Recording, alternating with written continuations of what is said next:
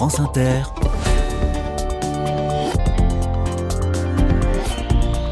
Dorothée Barba. Bonjour à toutes, bonjour à tous. Depuis lundi, c'est la fine fleur des carnets qui est à l'honneur. Les invités les plus marquants et les plus marquantes de l'année 2023 qu'on rappelle pour prendre de leurs nouvelles. Aujourd'hui, cas particulier, voici une invitée qui a été déprogrammée il y a quelques mois en raison de l'actualité. On ne l'a pas entendu donc et cela mérite ô combien d'être corrigé. La parole est à une enseignante. Les sorties scolaires sont souvent un moment joyeux et si elles étaient banales, voire quotidiennes?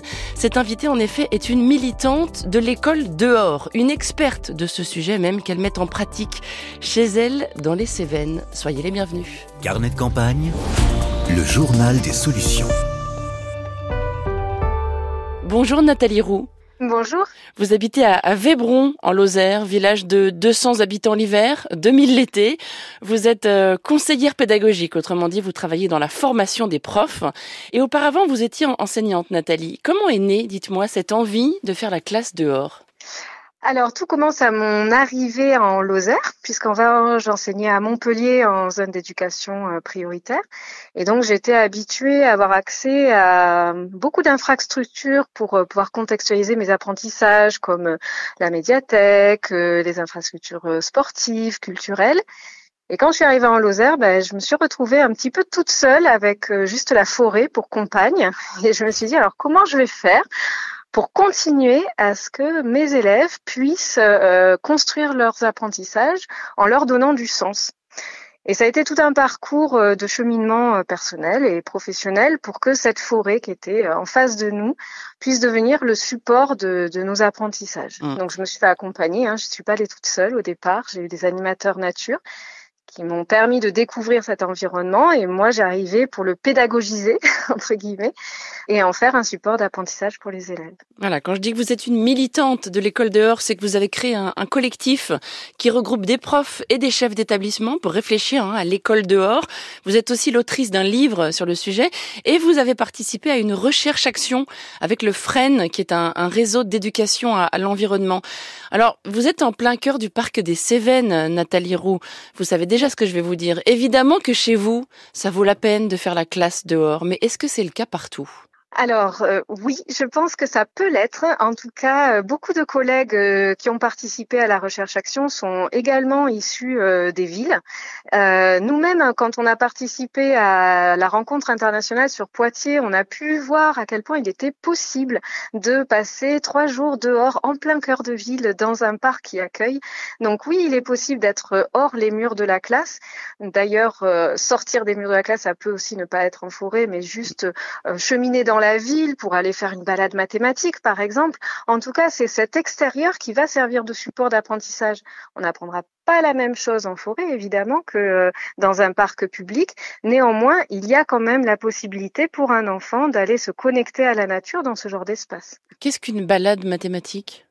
Une balade mathématique, ça serait sortir avec, par exemple, un objet d'apprentissage ciblé. Imaginons, euh, on met ses lunettes de géomètre et quand on sort, euh, on va, avec les élèves, repérer tous les angles droits qu'on voit autour de nous. Par exemple, ça peut être également les euh, droites parallèles ou, euh, ou des triangles. Et en fait, on va conduire les élèves à observer que finalement, cet angle droit, qui est un objet assez abstrait au niveau du savoir, on ne sait jamais comment positionner son équerre, et ben là, d'un coup, ça devient quelque chose de concret dont les hommes ont eu besoin pour construire des maisons. Et c'est plus un savoir abstrait qui ne, voilà, qui n'a d'existence qu'à l'intérieur des quatre murs de la classe. Ça devient également un, un savoir qu'on voit s'incarner dans les murs, dans les fenêtres, et on voit à quel point c'est important de maîtriser cette notion quand on veut construire des maisons. Donc on fait le lien entre la vie de la classe et les savoirs qu'on y apprend et ce qui se construit hors les murs de la classe, dans la vraie vie, entre guillemets. Est-ce qu'on peut étudier toutes les matières, d'après vous, en extérieur? Ah oui, je crois. Enfin, personnellement, j'ai l'impression que c'est possible parce que on pourrait très bien transposer euh, directement ce qu'on fait dans la classe. Imaginons que je fais une séance d'anglais. Euh, je passe un moment à présenter du vocabulaire aux élèves et puis je veux qu'ils le manipulent et qu'ils échangent entre eux. Forcément, ça sera beaucoup plus simple d'être dehors parce que le niveau sonore va être euh, bien abaissé. Les élèves vont pouvoir euh, se tester dans cette pratique et dans cette, euh, dans cette communication interpersonnelle sans que ça dérange le groupe. Donc, je pense que dans tous les domaines d'apprentissage, on peut avoir, à partir du moment où on, fait varier et évoluer un petit peu sa posture d'enseignante, effectivement, on n'est plus dans un enseignement frontal, on est forcément dans une mise en activité des élèves, un travail de groupe, un travail en coopération. Et là, euh, inévitablement, le dehors va permettre de rendre ce travail possible sans que euh, on se gêne mutuellement. D'ailleurs, vous ne dites pas sortie scolaire, je crois. Vous dites école dehors parce que ça fait partie de l'apprentissage, ça fait partie de la scolarité euh, lambda. Exactement. Enseigner dehors, c'est d'abord enseigner. Alors, il n'y a, a, pas de définition de l'école dehors pour le moment, et, et je suis assez favorable à ce qu'il n'y en ait pas, parce que finalement, ça laisse ouvert tous les possibles. L'école dehors, ça peut être dans la cour, de récréation et c'est même souhaitable qu'au départ l'enseignant qui n'a pas l'habitude de ce dispositif y aille petit à petit en ayant euh, cette démarche progressive petit pas par petit pas allez là on va aller faire euh, un silence en lit dehors. Ou alors on va aller faire une discussion à visée philosophique dehors juste là dans la cour. Et on observe à quel point c'est facile de se mettre en cercle et de s'entendre.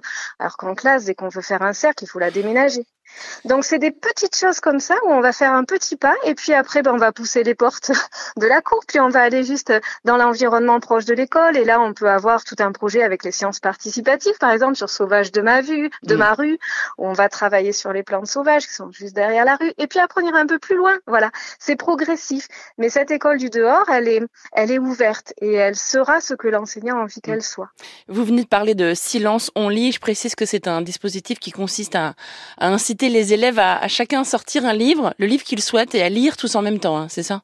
Exactement, mm. voilà, c'est la lecture plaisir euh, qu'on essaye d'offrir aux élèves 20 minutes par jour. L'école dehors, Nathalie Rousse, n'est pas une idée neuve, mais est-ce que vous diriez qu'elle a pris de l'ampleur depuis la crise sanitaire? Une envie d'extérieur plus forte peut-être après les différents confinements? Oui, tout à fait. Ça, vraiment, on l'a vu. Euh, pour les collègues qui y travaillons depuis plusieurs années, on a observé un engouement. On a eu l'impression qu'on était autorisé quelque part à sortir du bois et à dire bon, bah nous, on pratique depuis quelques années cette, ce dispositif-là. On peut en discuter, on peut échanger dessus, puisque la recherche-action, par exemple, dont vous parliez tout à l'heure, à laquelle j'ai participé, elle a commencé euh, bien avant le, confinement. Et effectivement, euh, cette crise sanitaire, elle, elle nous a permis de nous rendre compte que cet extérieur, il était favorable à tous les niveaux, y compris pour la santé. Et d'ailleurs, euh, mettre les élèves en activité pour les sortir et, et, euh, et être dans ce mouvement qui, qui, vient lutter contre cette sédentarité qui aujourd'hui est un véritable problème de santé publique, ça participe à cette bonne santé qu'on a essayé de chercher pendant le confinement, enfin mm. la sortie du confinement. Santé mentale et santé physique. Y a-t-il aussi des élèves auxquels ça ne convient pas, l'école dehors?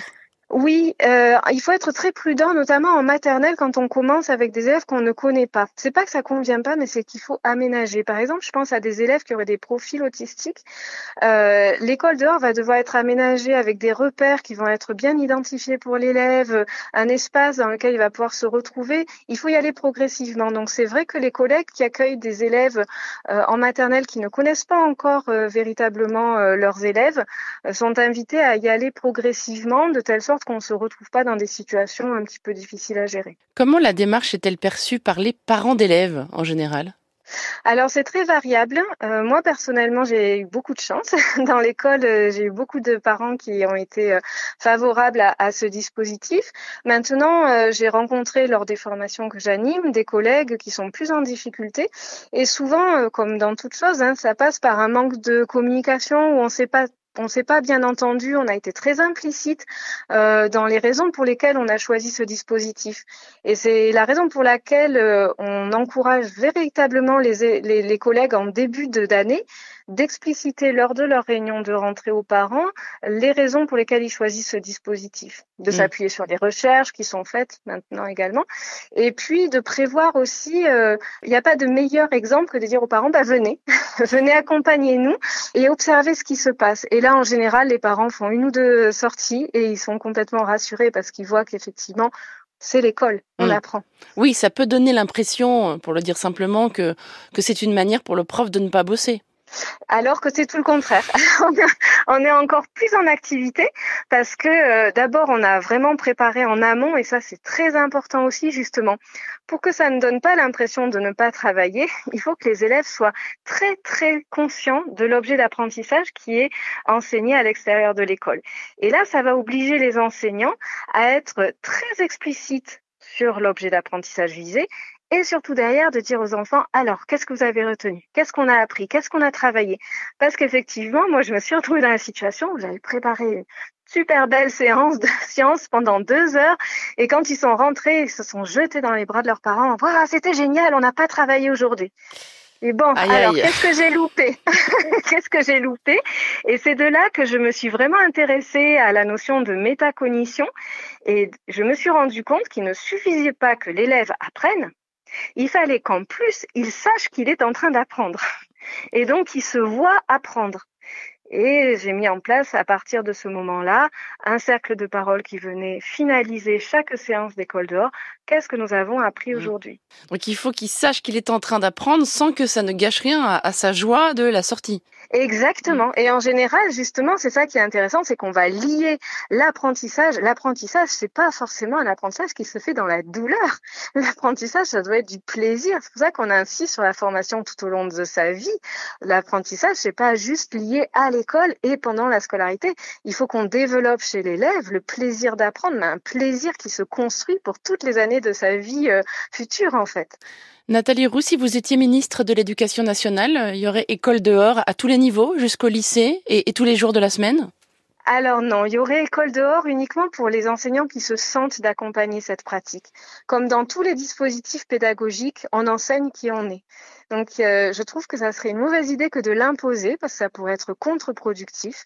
Il faut vraiment que l'enseignant se sente à l'aise dans sa pratique. il y a des enseignants qui gardent une forme scolaire tout à fait traditionnelle et qui, pour autant, ont des élèves qui se plaisent dans leur classe et qui eux-mêmes ont beaucoup plaisir d'enseigner.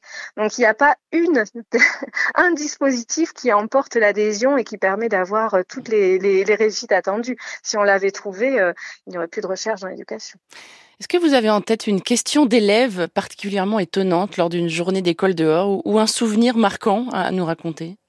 Alors un souvenir marquant, moi je crois que c'est euh, quand euh, on commençait chaque moment euh, de l'école dehors par mon moment à moi, qui est un rituel assez connu dans, le milieu des enseignants qui, qui pratiquent l'école dehors, qui consiste à ce que chaque élève se choisisse un petit endroit pendant dix minutes, parte avec un carnet, un stylo, et puis se pose comme ça dans un endroit de nature et écrit j'adorais en fait ce moment-là où euh, j'étais posée moi aussi, je le vivais pour euh, pour donner du sens euh, au dispositif. Et j'observais tous mes élèves à droite, à gauche, dans la forêt, dans des postures parfois assez assez inattendues. Et un élève qui par exemple avait beaucoup de mal à écrire en classe, un élève qui avait des grosses grosses difficultés. Et là je l'ai observé à plat ventre en train d'écrire dans un tapis de feuilles mortes un joli texte qu'il nous a présenté ensuite. Et ça a été ma pépite du jour. Pour approfondir le sujet, je renvoie à votre livre intitulé À l'école de la nature, on sort 50 activités pour apprendre en plein air, ouvrage à destination plutôt des profs, mais aussi euh, des parents, aux éditions ESF.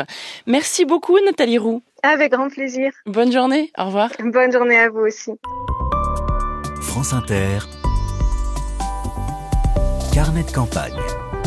Et si on prenait des nouvelles de notre maraîcher préféré? Julien Boutillot cultive des légumes bio en Meurthe-et-Moselle à Tuquenieux. Il était mon invité en novembre dernier pour parler de ses vidéos, car il a pris l'habitude d'expliquer les joies et les difficultés de son métier en chansons. Il a chanté la récolte des haricots sur l'air de Despacito. La mélodie de Bella Ciao lui a servi à vanter les mérites de ses tomates. Et à présent, c'est grâce à une chanson de Big Flo et Oli que Julien explique son besoin impérieux de faire une pause. Tout est fini, plus de maraîchage. Je veux m'isoler dans mon donjon comme au Moyen-Âge. Je veux un instant décontracté dans cette réalité pressante. Au fond de mon canapé, rêvant de la saison suivante. Quand on a la tête sous l'eau, comment combler tout le monde? C'est le moment du repos. Non, ça peut pas être la dernière, dernière, dernière dernière, dernière, dernière, ça peut pas être la dernière, dernière, dernière, dernière. dernière, dernière, dernière, ça peut pas être la dernière. Voilà, c'est la trêve hivernale donc pour ce maraîcher lorrain, mais pas la fin, surtout pas. Julien Boutillot alias Mon Jardinier Bio, en duo avec la Boule à Z, une parodie de Big Flo et Oli. Vous trouverez sur notre site un lien vers toutes leurs savoureuses vidéos. Ce clip-là a été tourné sous la neige. Sachez que les carnets s'intéressent bientôt à la Nièvre. Vos courriels sont les bienvenus pour signaler des initiatives réjouissantes et des gens géniaux dans ce département, du côté de Nevers donc.